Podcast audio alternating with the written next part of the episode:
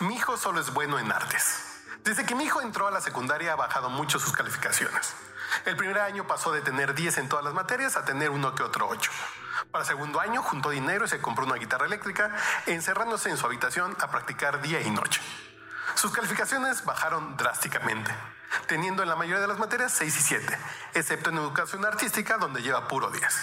Ya está por terminar el ciclo escolar y sus calificaciones son, por decirlo de alguna manera, decepcionantes. Su papá habló conmigo la otra noche y discutimos por qué él quiere quitarle la guitarra hasta que mejore sus calificaciones. Pero yo no estoy de acuerdo. He platicado con él y me ha dicho, me ha prometido que no reprobará ninguna materia, pero que no quiere esforzarse más con profesores a los que no les interesa nada más que cobrar. Sé que es muy inteligente y solo está desmotivado con respecto a las otras materias. ¿Qué puedo hacer? No quiero que su padre le quite la guitarra.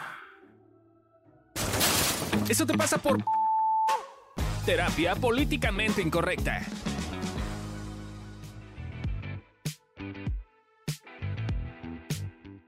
Hola a todos, ¿cómo están? Eh, hoy estamos en un nuevo capítulo de Eso te pasa por y hoy están conmigo Adri Carrillo y Candy Godínez. Y hoy vamos a hablar de un tema bien interesante, ¿no? De un caso, de hecho, eh, y este se llama Mi hijo solo es bueno en artes. Y nosotros opinamos de lo que, de lo que es el caso, ¿no? Y te decimos por qué te pasan las cosas. ¿Y, ustedes por qué creen que le pase esto a esta señora? Hace rato estábamos teniendo una discusión, Candy y yo. Sí, vamos a pasar a este nivel ahora. Van a grabar violencia. ¿Qué opinan? O sea, cuando tú tienes una calificación baja es porque eres mediocre o tiene que ver con otras cosas como la mamá plantea, ¿no? Como que no tiene motivación porque pobrecito y tiene maestros que solo van a cobrar. A mí me pone mal. ¿A qué solo, opinas? Lo que yo no estoy de acuerdo en el peso que se le pone a las calificaciones. Me ¿Por qué cuánto tienes de promedio, mana? a ver, veamos. no, mi promedio terminé con 7-8. ok. Sí. ¿Por?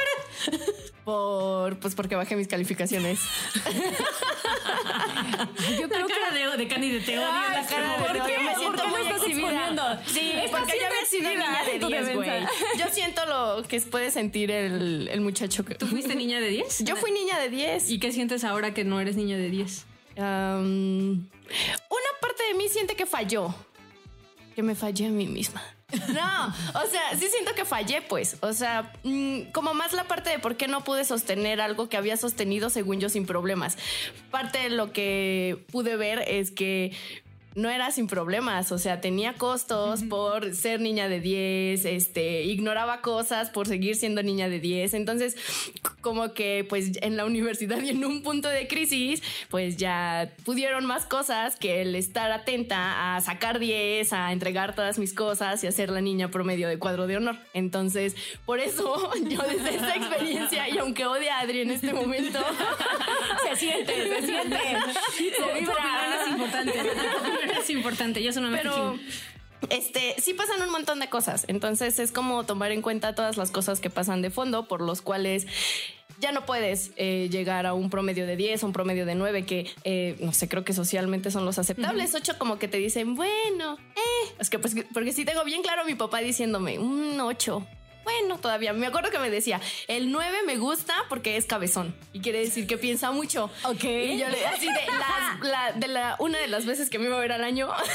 eso me decía, eso me aportaba. Ah, Grandes aportaciones. Y los 10, pues, pues sí, pero que los 8 ya no le encantaban tanto. Entonces, ¿Porque tenía panza o qué pedo? Ya no me decía como eso, ah, solo me decía. O sea, como que solo defendía al 9 porque era cabezoncito y que era que pensaba mucho. Ah. Fíjate que yo me siento dividida porque yo soy niña de 10 te titulaste por promedio. Exacto, ah, claro, te estaba presumiendo hace rato. Sí, me titulé por promedio. promedio. Entonces, hay una parte de mí, sobre todo con los adolescentes, no puedo evitar el juicio de, nada, se la está mamando y hay que ponerle límites.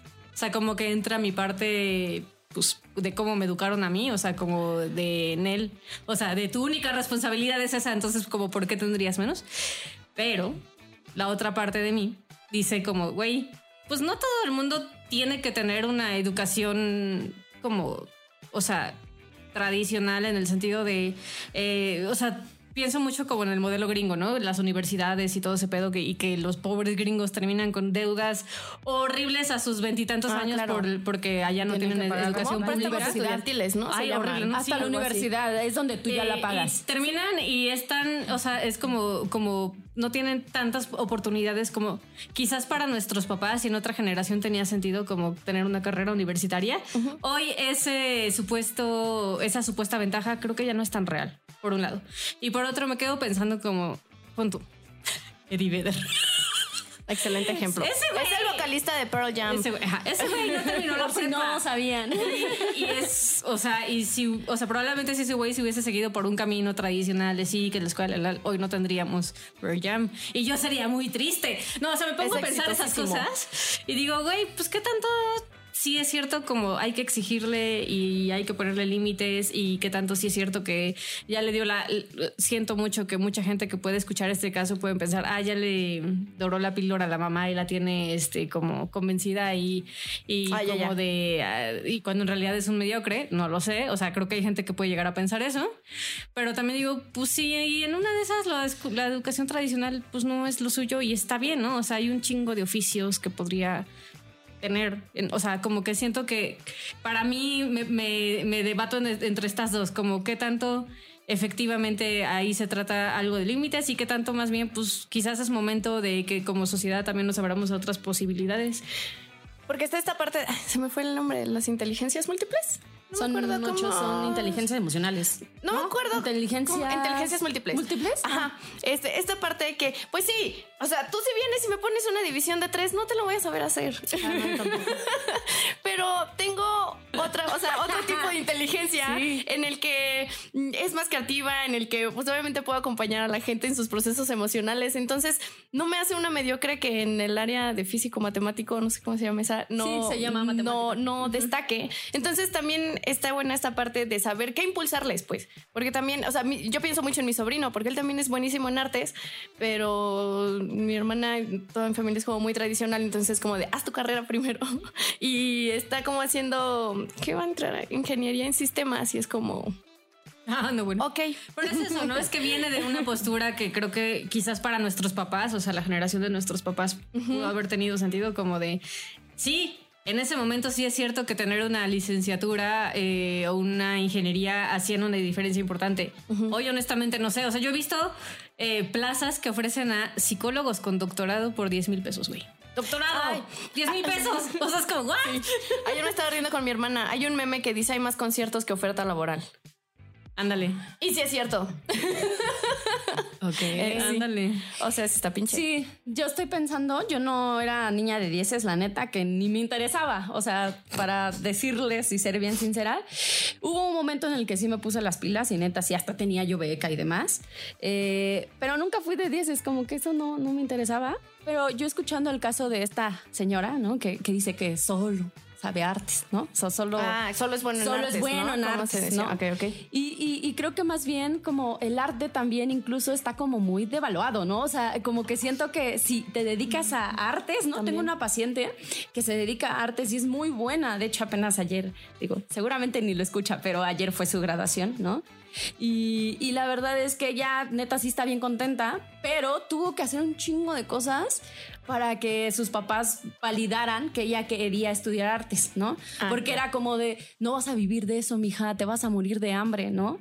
Y entonces más bien era, ella tenía un miedo terrible porque era como, sí, cierto, me voy a morir de hambre, ¿no? Y de hecho es un tema que estamos trabajando porque sí siente que no la va a armar por lo mismo, por, por, cómo estamos educados, ¿no? Que, que es como si quieres dedicarte a eso, pareciera que no está bueno, necesitas, necesitas ser doctor, ¿no?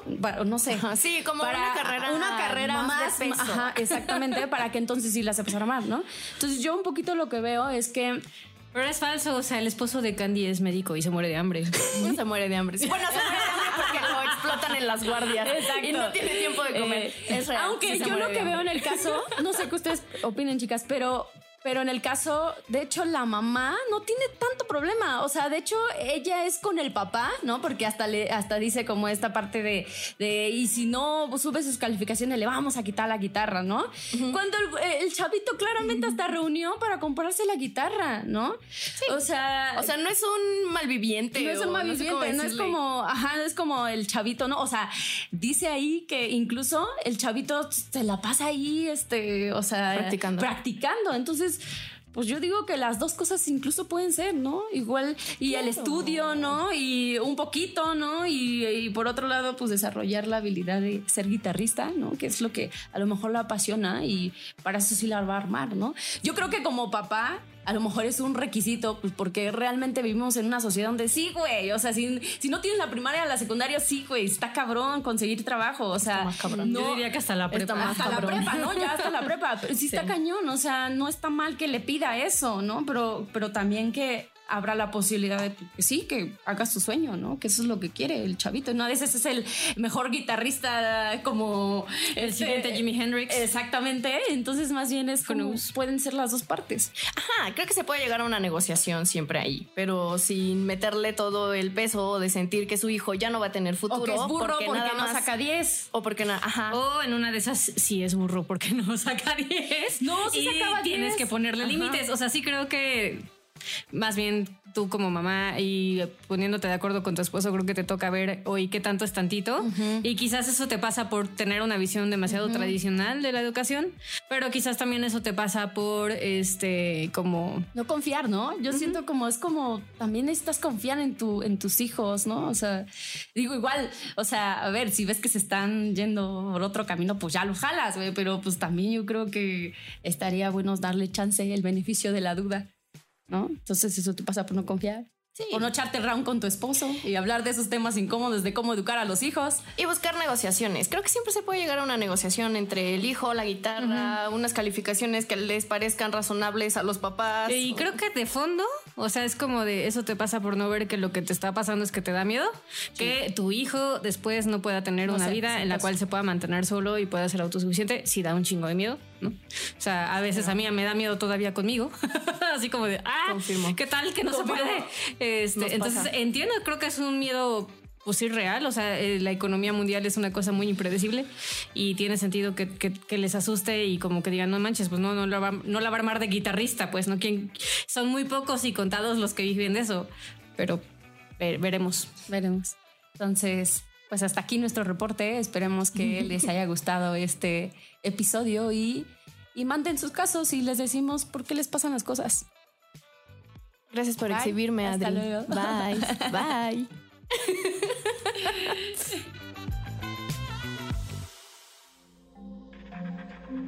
Este audio está hecho en Output Podcast.